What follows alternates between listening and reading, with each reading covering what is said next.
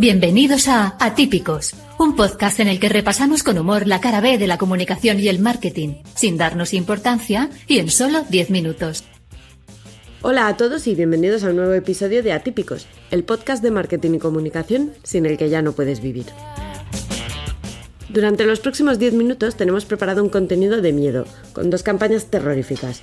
Una para promocionar el último éxito de Netflix y otra para hundir la imagen de una princesa consorte. Y para seguir con la tónica del episodio de hoy, en También son personas, entrevistamos a Miguel Gutiérrez, alias La Libreta de Bangal, que es el terror de los periodistas deportivos. Eso sí, tú no te asustes y ajustate bien los cascos, los AirPods o lo que mejor te venga, porque yo soy Ángela Mozo y Atípicos empieza ahora.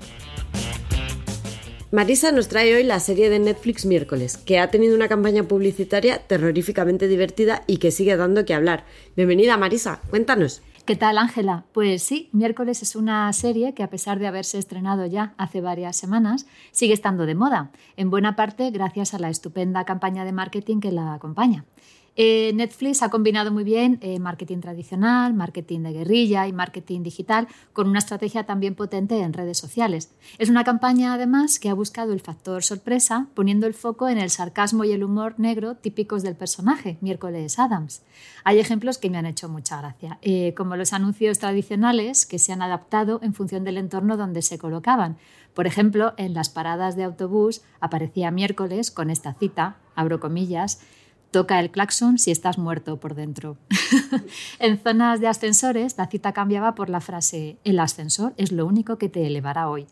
Y si el anuncio estaba colocado en lo alto de un edificio, la cita entonces era Felicidades, has levantado la vista de tu aparato electrónico chupa almas. En fin, todo en esta línea.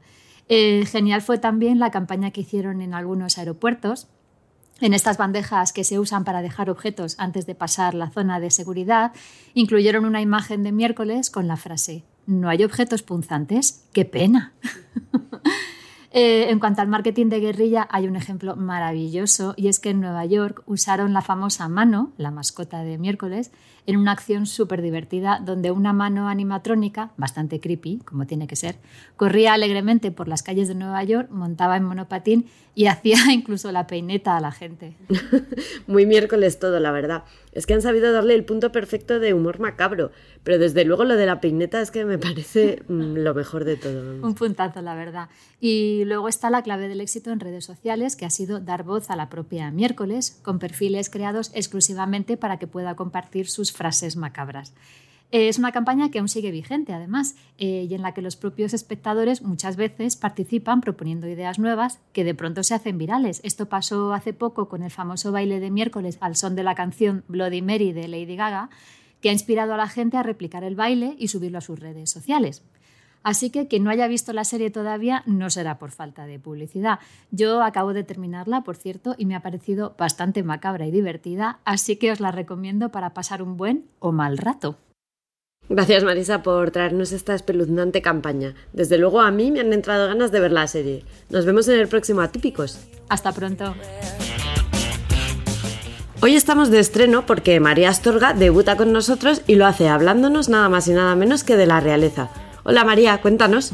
Hola Ángela, hoy me gustaría hablaros de la campaña de desprestigio orquestada contra Meghan Markle tras convertirse en miembro de la familia real británica, que evidentemente no salió tal y como esperaban algunos. La recién llegada enseguida comenzó a captar la atención de los medios, lo que levantó ampollas entre algunos miembros de la familia real que veían cómo ocupaba las portadas de los todopoderosos tabloides y los relegaba a un segundo plano. Curiosamente, cuando Meghan alcanzó su momento álgido de popularidad, empezaron a aparecer en los tabloides artículos criticando su forma de vestir, de actuar o las organizaciones que apoyaba. Uno puede caer en la tentación de pensar qué ridículos, son solo unos zapatos, unos aguacates. Pero si tiramos de meroteca, como hicieron en Netflix, podemos ver el tratamiento que se le da por parte de la prensa a una misma situación o anécdota en función de quién es su protagonista. Encontramos artículos de Catalina y Megan en la misma situación, pero con enfoques totalmente distintos. Como por ejemplo, regalan un aguacate a Kate. Dos años después, Meghan Markle adora los aguacates causantes de la sequía, escrito en el mismo medio. O los versátiles zapatos de Kate frente a Meghan Markle rompe el protocolo de calzado.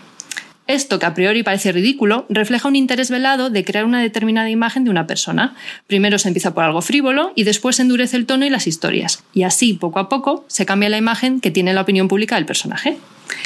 Lo más interesante de todo es cómo se orquesta la campaña en sí, cómo los diferentes gabinetes de prensa de los miembros de la familia real mercadean con la intimidad de los royals en función de los intereses de unos y otros. ¿Que quieres alejar el foco de un miembro de la familia en concreto? Pues filtras información sobre otro. ¿Que el éxito de uno de los royals te incomoda? Pues buscas trapos sucios o te inventas una historia absurda. ¿Y qué pasa? Que tanto va el cántaro a la fuente que al final se rompe. Tal fue la presión a la que se vio sometida Meghan y tan interiorizado tienen los medios británicos que todo vale en aras del interés público que finalmente todo estalló. ¿Y de qué manera? Tras abandonar la familia real, Harry y Meghan comenzaron su propia campaña para dar su versión de los hechos. Primero una entrevista con Oprah, después un documental en Netflix, que por cierto ya acumula más de 80 millones de horas de visualización, y como colofón un libro aireando las vergüenzas de la familia. Así que no podemos decir que la campaña contra Meghan le saliera a cuenta, la verdad. Bueno, pero lo que nos ha dado es una cantidad de salseos de la familia real británica que bueno, que yo estoy deseando ver eh, cómo termina todo esto. Tú y todos. bueno, María, muchísimas gracias. A ti. Te vemos pronto en Atípicos. Hoy en También son personas conocemos a Miguel Gutiérrez, ojo crítico del periodismo deportivo al que seguramente conoceréis mejor por su alter ego, la libreta de Bangal. En términos futbolísticos definiríamos a Miguel como un jugador polivalente, ya que a día de hoy le dejan criticar en Marca o Jotdown Sport y publica su notcast semana tras semana pero acumula muchas más experiencias, como ser uno de los fundadores de Diarios de Fútbol en 2006, fue redactor jefe de Sport You y ha publicado tres libros, y además ha convertido el último en canal de YouTube. Primero, enhorabuena por los 18 años que acaba de cumplir esa prolífica libreta. Y segundo, bienvenido a Típicos, Miguel. Pues muchas gracias, encantado de estar con vosotros. Bueno, cuéntanos, eh, ¿cuál es tu placer culpable? Bueno, concepto placer culpable, eh, a mí no me gusta mucho. Yo creo que a lo hecho pecho y si algo te gusta no hay que sentirse culpable, ¿no? De sentir placer por, algo, siempre que esté dentro de la legalidad. Yo creo que soy una de las personas que más tertulias deportivas, futbolísticas, consumen en, España.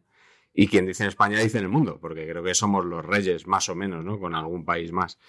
Eh, entonces, quizá puede ser este, ¿no? una cosa que además, con la, con la, que además yo soy crítico, eh, pero la consumo mucho. O sea, yo me levanto escuchando una tertulia en Radio Marca y me, acuesto, me, acuesto, me voy a la cama escuchando otra, eh, normalmente en la COPE. Entonces, yo creo que podría ser esto. Muy bien. Eh, ¿La campaña que más te ha gustado últimamente? Bueno, campaña, como vosotros sois profesionales de la, de la comunicación, entiendo además que el que esté escuchando esto también. Yo, yo no sigo mucho el mundo de la comunicación corporativa, el marketing, la verdad. Pero se me ha venido a la cabeza lo que hizo Luis Enrique durante el Mundial, nuestro seleccionador nacional, que tantas críticas despertó por parte de periodistas mm, y que a mí me parece que fue un pionero. O sea, a él le, tiraban a la cara de decir, es que nadie se imagina que el seleccionador alemán hiciera esto. Eh, pues oye, pues un motivo de orgullo que sea el seleccionador español el que ha dado ese paso de establecer un canal de comunicación directa y eh, distinto al habitual en este caso con los aficionados, y que no lo hizo además para saltarse a los periodistas, sino que él seguía atendiendo a los periodistas en las ruedas de prensa, en la flash interview, todas esas citas que ya estaban, y a eso le sumó un nuevo canal de comunicación. Es verdad que España en el Mundial se la pegó, nos volvimos a casa muy pronto, en octavos, pero creo que son dos cosas distintas. O sea, que los resultados deportivos fueran malos no quiere decir que la idea del seleccionador no fuera buena. Y yo creo que a ojos de mucha gente, Luis Enrique mejoró su imagen y consiguió atraer la atención de muchos aficionados. Pues sí, además es un tema que hemos tratado en Atípicos en nuestro episodio especial del Mundial, que podéis escuchar si queréis. Eh, Miguel, un momento en el que pensaste, ¿por qué me dedico a esto? Eh, bueno, muchas veces, muchas veces, pero así por, por decir uno, hay un sitio absolutamente mitificado por la profesión periodística que es la zona mixta, ese punto de encuentro entre deportistas, normalmente futbolistas y periodistas, ¿no? De ahí su nombre. Mm, y más mitificada está todavía la pelea, la lucha, los codazos, eh, la marabunta que se forma ahí. Yo por suerte he tenido que ir a pocas zonas mixtas de este tipo, pero cuando me he visto en una he pensado, ¿por qué estoy aquí? ¿no? Si yo, yo cuando me hice periodista no era para esto. Porque claro, si te ves en una de esas para informar de, no sé, de las protestas de Tiananmen, ¿no? Y contárselo al mundo, pues dices, oye, bien justificado está. Pero que para uno, para que uno de estos gladiadores del siglo XXI te diga que son tres puntos muy importantes, yo no concibo eh, toda esta épica de la zona mixta, la verdad. Bueno, y una idea tuya que creías que era brillante, pero solo lo creías tú. La libreta de Bangal. Eh, estoy, creo que estoy, me estoy escapando un poco del espíritu de la pregunta, pero es que... Claro, esa, ha ido bien. Claro, ha ido, ha ido, bien, pero solo lo pensé yo. Ah, vale. La pregunta más repetida es si, no me ha cerrado puertas hacer la libreta de Bangal, ¿no? Todo, piensa, todo el mundo piensa que es algo que únicamente trae desventajas, cuando ha sido todo lo contrario. Ha sido la mejor idea que he tenido nunca, probablemente la única buena, y la que más puertas me ha abierto, no solo profesionalmente, sino también personalmente, de poder conocer a mucha gente que es amiga mía hoy día y que sin ella yo no estaría aquí hablando contigo hoy, por ejemplo, ¿no? Y, suele pensarse siempre en eh, las enemistades que te va a generar, los problemas que va a tener, las puertas que te va a cerrar. También es verdad que no me lo pensé mucho a la hora de hacerlo, ¿no? Yo empecé a hacer un proyecto que creía que no iba a leer nadie, que no iba a escuchar nadie, y luego, pues, pues me equivoqué en eso, en eso sí me equivoqué. bueno, eh, felizmente te equivocaste. Bueno, ¿qué te gustaría ver en nuestra profesión, Miguel? Mm, bueno, aquí también, cuando dices nuestra profesión, yo sigo sintiendo que la mía, yo, yo me dedico desde hace tres años y medio a la comunicación corporativa en varias empresas, institucional, pero yo sigo sintiendo que mi profesión es el periodismo y creo que eh, bueno, lo de la autocrítica haría mucha falta, y, pero está muy dicho.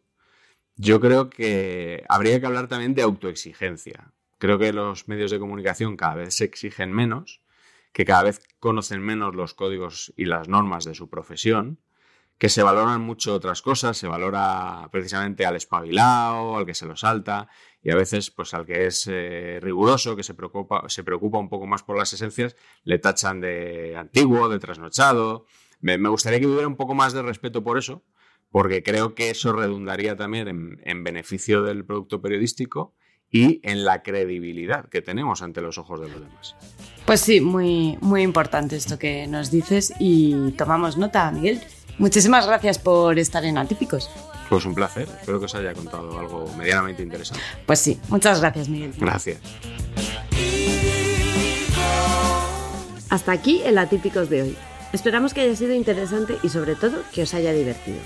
Ya sabéis que compartir es vivir, así que no os cortéis en hablar de nosotros con vuestros amigos, familiares, parejas, amantes, colegas, eh, con todo el mundo. Gracias a todos por escucharnos y hasta el próximo programa. En redes somos archetype-es y este es nuestro podcast, Atípicos. Síguenos y déjanos tus comentarios con el hashtag Atípicos. Música de Madame Snowflake bajo licencia Creative Commons by 3.0.